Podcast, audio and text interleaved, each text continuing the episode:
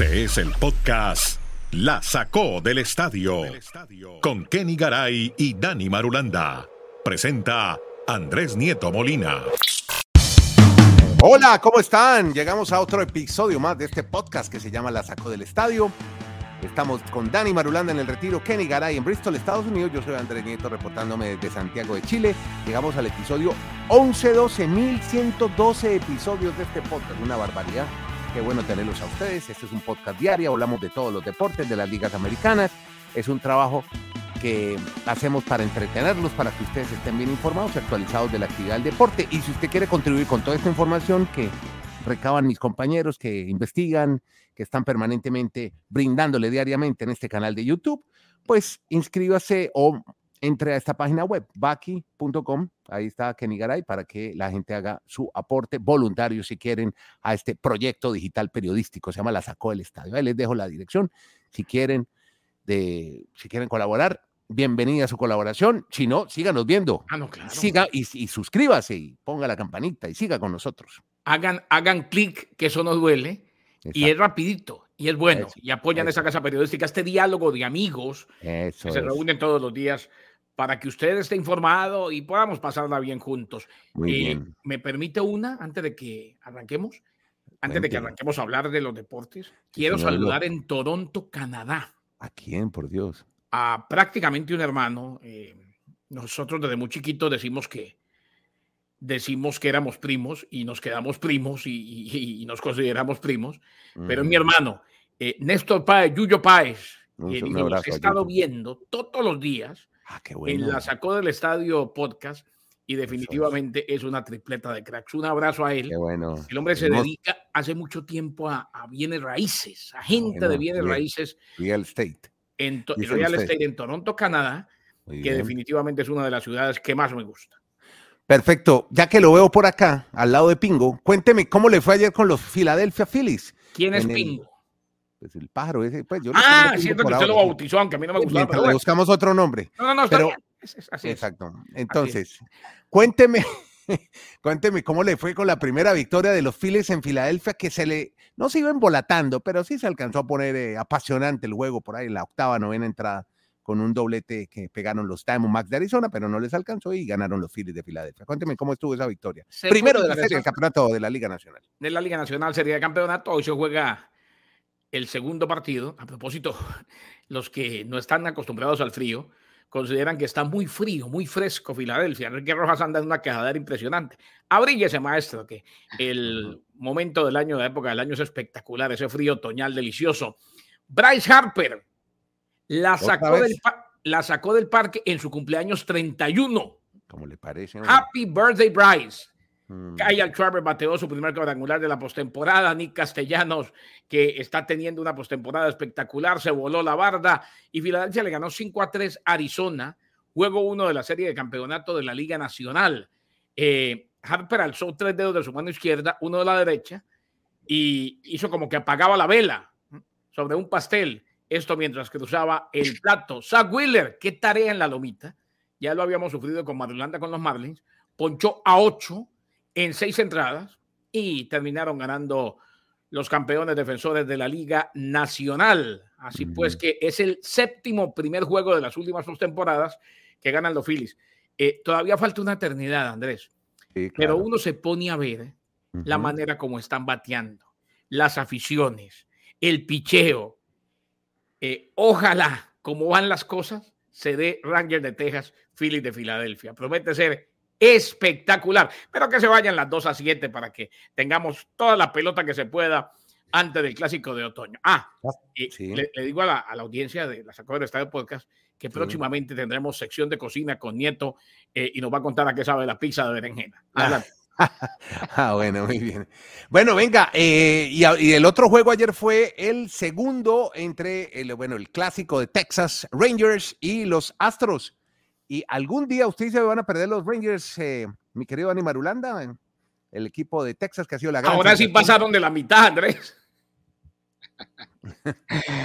¿Qué más, Andrés? Kenneth, abrazos para todos. Sí, yo creo que esa es la gran pregunta, el gran interrogante. ¿Cuándo van a perder estos Rangers? Están invictos en la postemporada. Siete juegos, todos ganados.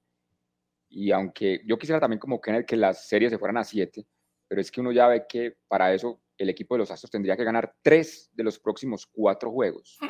me pone a ganarle tres juegos de cuatro a Rangers, como están.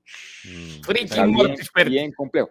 Y algo que está llamando mucho la atención de los Rangers es que están arrancando muy rápido los partidos con ventaja y se han logrado mantener muy bueno la rotación, los abridores, Ovaldi fue muy bueno y el bullpen pues mantiene el equipo a, a flote. Hubo algo ahí de alguna situación entre los aficionados de los Astros de, de emoción porque tenían la oportunidad de empatar, el juego se puso 5 a 4, está en el último turno al bat, al tuve, pero le sacaron el out en el jardín central y los Rangers ahí están, Andrés, siete juegos, reiteramos, consecutivos. Recuerdo una racha de los Yankees por allá en los 90 de ocho consecutivos. A estos Rangers, ¿qué tal que blanqueen a estos Astros? Porque ahora la serie se traslada este día, ya están viajando a territorio de Houston, o sea, pues no, hay que atravesar mucho territorio en Texas, están en el, mismo estado, pero mejor van a ir a, perdón, me, acabo de equivocar, van a ir a Arlington. Arlington, sí, cuatro horitas, cuatro horitas. Imagínense. ¿Cuatro horas en, bus, en avión, en carro? si se van en carro son cuatro horas. En avión debe ser ¿qué? 30 minutos. Exacto. Y con, y, con, y con los fans, o sea, con su ambiente en el Globe Field, o sea, va a ser espectacular esas dos próximas confrontaciones en la casa de los Rangers que tienen la opción de liquidar muy tempranamente la serie. Ve, a propósito de los Rangers, eh, Marcus Semien es un jugador de los Texas Rangers y él tiene una novedad personal, ya Kenny la va a contar, la va a relatar, que es una bonita historia, tiene que ver con un, una guagua que viene en camino, mi querido Kenny. Una guagua, sí, oye, Marulanda, vaya apuntando, una guagua. Y uno aprende con Garay. no, yo lo pico y, el otro se busca. Pizza de berenjena, guagua. Aquí yo no me busco por el, por el, contrario, a mí, hace, hace 31 años me viene diciendo Chechi, Chuta, que la amiga que fue al colegio conmigo tuvo una guaguita. Bueno, a ver. eh, Marco Simien, cuando vi esta, cuando miré la historia, Ajá. Dije, eso es para el podcast, la sacó el estadio. Para nieto, para nieto. Yo digo nieto, para nieto. historias conmovedoras. La para, otra cara nieto. Yo soy el único hombre que tiene nieto en Chile mayor que él, pero no, muy, no mucho. Ahora, eh, porque son historias que a usted le gustan, inclusive para arriba la quinta y su podcast. Claro, me eh, el cuarto hijo de Marcos Simien y su esposa, la esposa se llama Tara, Tara, iban a ser en plena serie de campeonato. Mm. El médico consideró que el embarazo estaba suficientemente adelantado como para inducir el parto en forma segura. Y Tara le dijo a su esposo que el bebé nacería en la pausa previa a lo que fue el inicio de la serie de campeonato. Dijo Sigmi, mi esposa me informó del plan la semana pasada, momentos después de que finiquitaron la barrera de tres juegos ante los Orioles de Baltimore. Simien se reincorporó al equipo luego de pasar un par de días con la familia por el nacimiento de su primera hija, Amelie Carol Ann. O sea, eh, indujeron el parto. El médico dijo, hombre, está lo suficientemente adelantado como para que no se les complique en plena serie de campeonato. Ahí está. Cosas que pasan en el mundo de hoy, ¿no? O sea, no creo que esto hubiese sido viable hace muchos años, pero ya la medicina está tan adelantada que el médico dijo, no, es que se programan los, los, partos cuando son por cesárea se pueden programar. Sí, sí, sí. No, es, es como antes que, que, rompía fuente y para la clínica y nace el bebé, ¿no? Ya, se, Los dos hijos míos fueron programados y los dos con cesárea. Y lo cuento siempre con, con cierta, no pena, pero... Eh, no, que llegué tarde. Al de Sebastián llegué tarde. Ah, pero bueno, seguramente. Cuando llegué Sebastián ya estaba casi, casi, casi en high school. De pronto. Se demoró un poquito. No, es que me fui a hacer 6 AM. Ese día estaba ansioso. Dije, no, yo voy a ir a trabajar. Ajá. Pero le llamaron o no al trabajo. No, no, no, se, sabía, se sabía porque era inducido. Ah, Entonces, yo arranqué confiadísimo de Coral Way al Baptist Hospital como a las 8 de la mañana, lo inducían a las 9 y me tocó un tráfico de, de, esos que vive la gente hoy en Kendall. Sí, sí, sí, sí Y llegué como a las 10 y cuarto. Por la US One, eso es un tráfico terrible. No, no, no, no, Y en esa época, ojo, en esa época sin celular, ¿eh? Claro, no. Tocaba parar en, no, en uno de esos de moneda. No, no, yo dije, yo. Parar en una, una estación de gasolina a llamar al hospital. Yo decía, puede ser el, el, mismo día que nazca mi hijo y mi esposa me asesine. No, no, no, no. 20 años después entiendo el trauma que tiene Sebastián. Ya, ya, ah, me, quedo, ya me quedo comprendido. ¿No sabe quién me regañó más que todos? La abuela. No, no, no, no. Ella feliz, es que qué bueno que está bien. Que... La enfermera. ¿Usted dónde está? Le llamaron la atención, qué horror.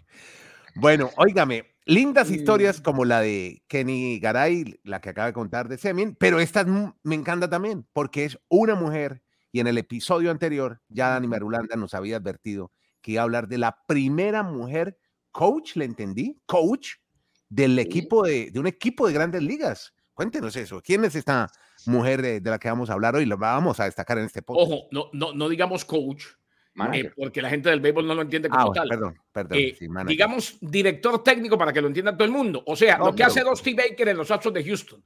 Para eso la están teniendo en cuenta.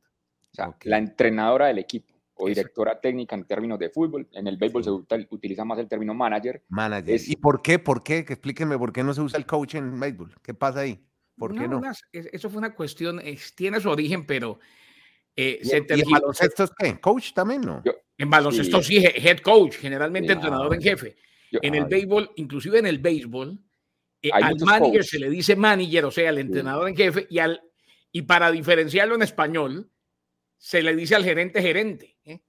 O sea, el, la castellanización del director técnico en béisbol es manager.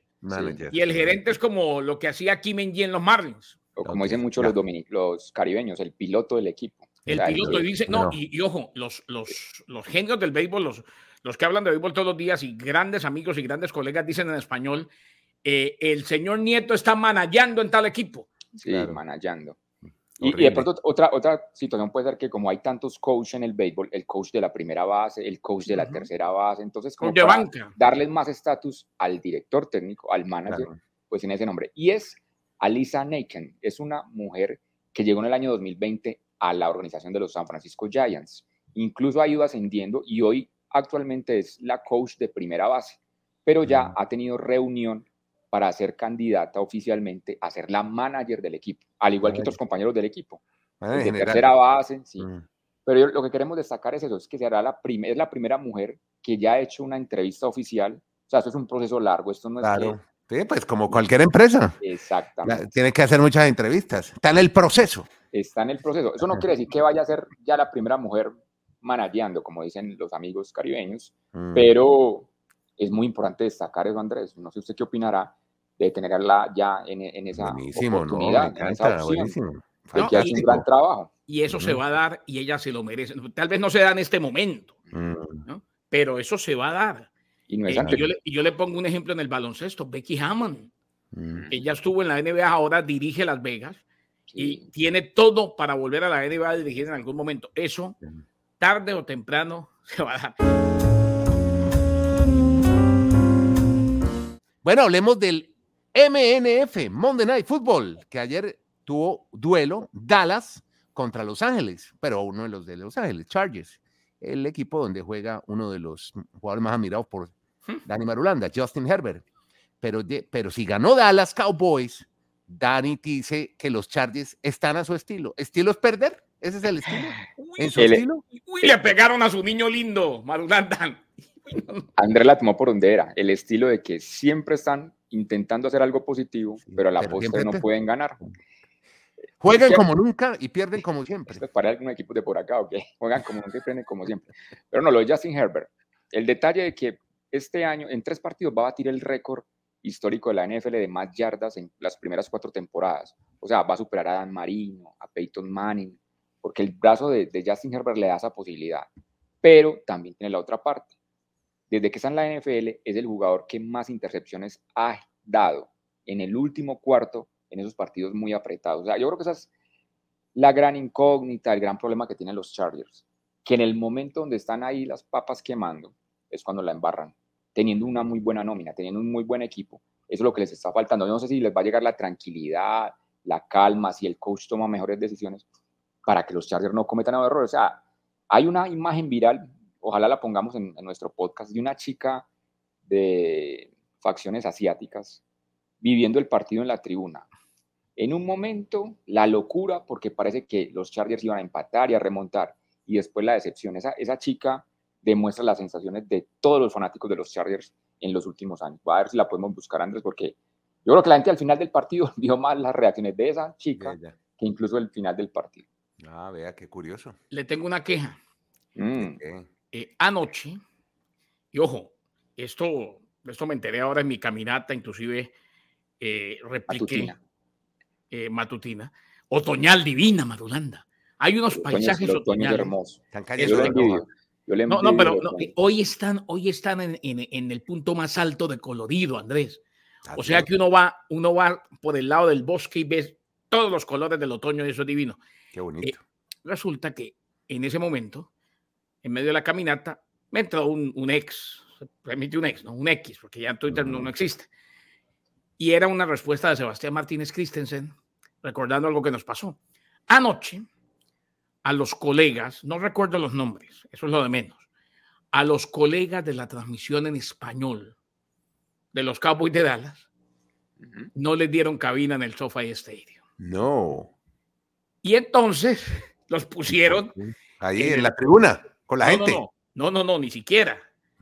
No, no, los pusieron en la sala de prensa donde están todos los demás periodistas, los que escriben para las páginas, los periódicos. ¿Hablando con el monitor o viendo el, campo? No, no, no, viendo el campo. Ah, a, ver, por simple respeto, es, es una pena que siga pasando esto con los medios hispanos en los Estados Unidos. Ah, por hispanos. Hombre, claro, claro, no debe pasar. Y Sebastián le contestó, porque el que se quejó fue un periodista en inglés que dijo, estamos aquí todos trabajando y claro, ellos están relatando al lado de nosotros.